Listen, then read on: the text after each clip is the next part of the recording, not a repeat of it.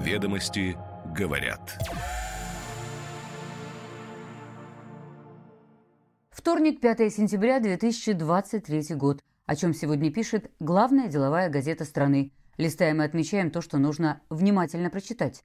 Доброе утро. Ведомости говорят.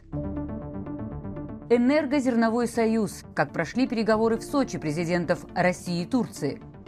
С 15 до 20% власти хотят изменить условия по льготной ипотеке и повысить первоначальный взнос. Отказ от информационной системы контроля гособоронзаказа. В правительстве считают ее создание несвоевременной. Спрос на страхование грузоперевозок. Почему растет и какие риски видят сегодня сами страховщики. Прямые рейсы из Мьянмы в Москву. Широкофюзеляжные самолеты смогут полететь уже в следующем году. Ведомости говорят.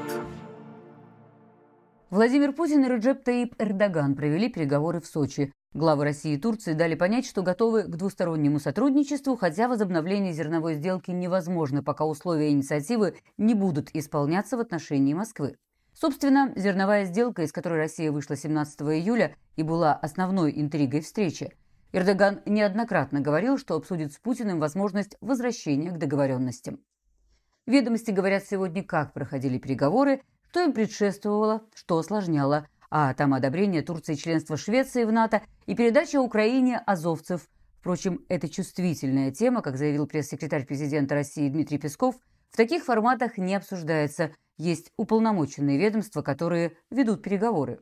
Авторы газеты цитируют заявления лидеров, прозвучавшие на финальной пресс-конференции – Путин, в частности, сообщил, что переговоры прошли в конструктивной и деловой атмосфере. Сказал о росте товарооборота. По итогам 2022 года он увеличился на 86%, достиг рекордных 62 миллиардов долларов и продолжает расти.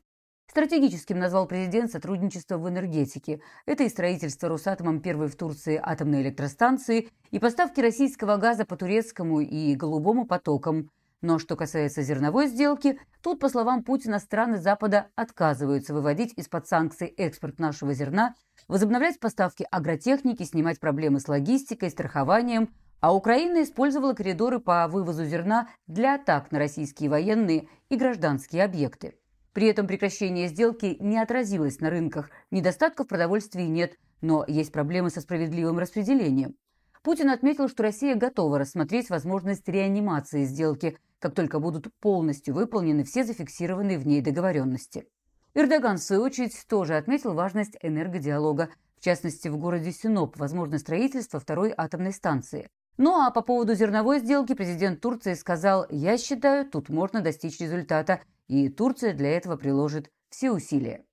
Со ссылкой на экспертов ведомости говорят и почему сделку сложно возобновить. Запад пока не демонстрирует готовности выполнять российские условия, а Анкара при всем желании не может выступить от имени Запада или оказать серьезное давление, чтобы там выполнили обещания перед Москвой.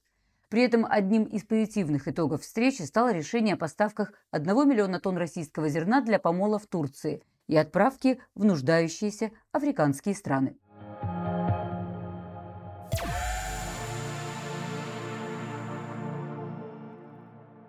Правительство планирует ограничить ипотечное кредитование с господдержкой, которая продолжает расти высокими темпами. И это несмотря на повышение ключевой ставки и дополнительные меры ЦБ по дестимулированию выдачи новых займов. Со ссылкой на осведомленные источники ведомости говорят, что речь об увеличении размера первоначального взноса с 15 до 20%, а также о снижении на половину процентного пункта предельной величины субсидий кредитным организациям. Один из собеседников газеты объясняет, еще несколько месяцев назад стало понятно, льготная ипотека разогналась до такой степени, что ее пора прижимать. Ключевые риски тут – несбалансированность рынка недвижимости и продолжающееся увеличение цен. А надо привести спрос в соответствии с темпами роста предложения, в чем, собственно, и задача изменения параметров. С тем, что льготы надо ограничивать, согласен и другой собеседник, близкий к правительству – но предполагаемые меры, по его мнению, выглядят как слишком аккуратное решение. Для эффективного охлаждения рынка действия могли бы быть более смелыми. В последнем обзоре Центробанка отмечалось, что хотя доля проблемных кредитов по-прежнему остается на исторически низком уровне, новые выдачи характеризуются повышенным уровнем риска. Эксперты, в свою очередь, отмечают, что разница между льготной и рыночной ставками достигла астрономических значений. Ставки по наиболее популярным видам ипотеки с господдержкой, семейной и льготной, составляют 6 и 8%. Стоимость рыночного кредита на покупку жилья сейчас на уровне 15% в среднем. Есть мнение, что ЦБ сам создал дисбалансы, двигая ключевую ставку и создавая избыточный спрос из-за разницы ставок.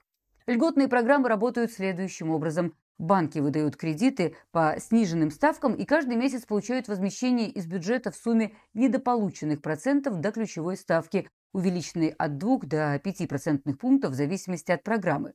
При этом многие крупные банки предоставляют займы по ставкам даже ниже льготных. Взнос по ипотеке с господдержкой не зависит от вида программы и составляет 15% от суммы сделки. Подробнее о том, как разгонялась ипотека и почему расходятся во мнениях по поводу рисков банкиры и застройщики, сегодня в электронной версии свежего номера ведомостей.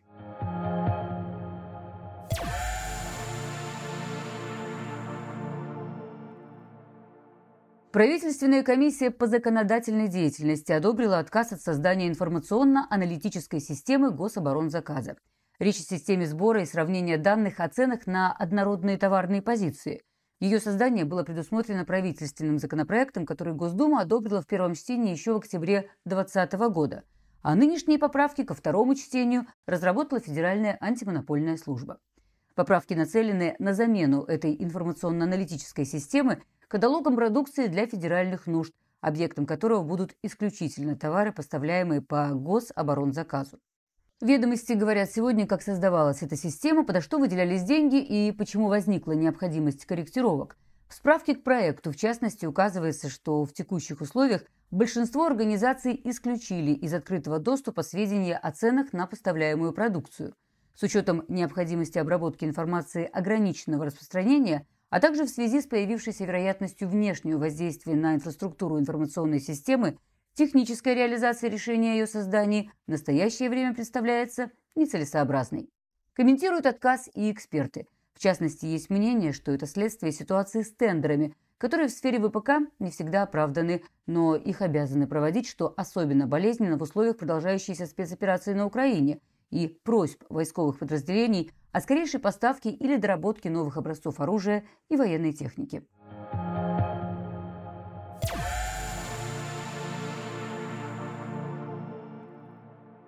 Страховые компании фиксируют рост спроса на страхование грузоперевозок в первом полугодии в сравнении с прошлогодними показателями, в том числе после ухода западных игроков.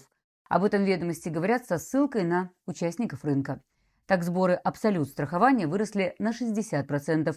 У Спасских ворот договоров теперь в полтора раза больше, а ВСК плюс треть запросов на страхование перевозки авто и авиазапчастей и плюс 21% по товарам народного потребления. Заметнее всего рост премий в страховании медицинских препаратов и оборудования, на которые не распространяются санкции, говорят эксперты. Вырос спрос на страхование запчастей, продуктов питания, товаров народного потребления – и это на фоне перестройки логистических цепочек из-за ухода иностранных компаний и создания альтернативных трейдеров экспорта. На динамику повлияло и заметное наращивание физического объема перевозок из-за восстановления импорта. Сыграл роль и инфляционный фактор роста стоимости перевозимых грузов из-за роста валютного курса. Вместе с тем страховщики отмечают, что в ближайшие годы частота реализации рисков будет расти, а значит возрастут и выплаты, то заметно по портфелям страхования. Если раньше большая часть грузов шла из Европы, где хорошие дороги и надежные поставщики с качественной упаковкой и креплением груза, то теперь большой поток идет из Китая, Казахстана, Индии, Ирана и других восточноазиатских стран. Грузы преодолевают большие расстояния на автомобилях по дорогам с более низким качеством полотна, да и упаковка зачастую не обеспечивает их сохранность.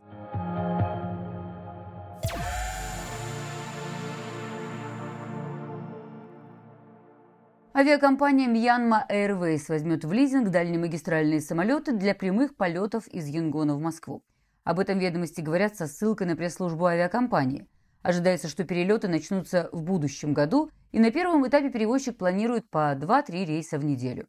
Сейчас прямого авиасообщения между странами нет, но есть соответствующее межправительственное соглашение, о чем сообщает Минтранс.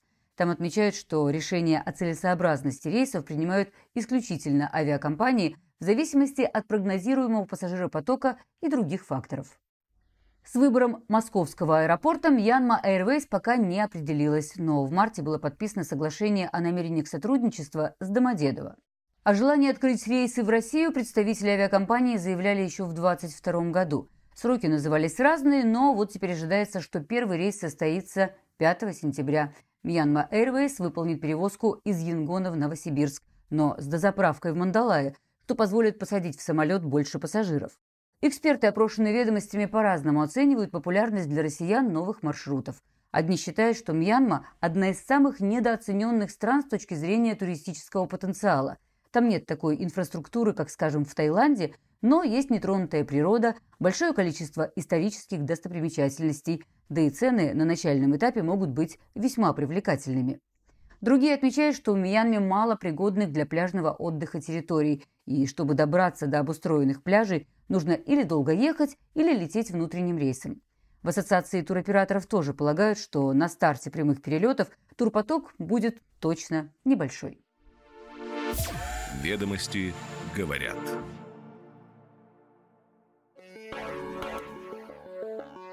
Каждое утро по будням «Ведомости» говорят. Краткий обзор свежих публикаций главной деловой газеты страны. Следим за развитием событий и новыми трендами. До встречи завтра.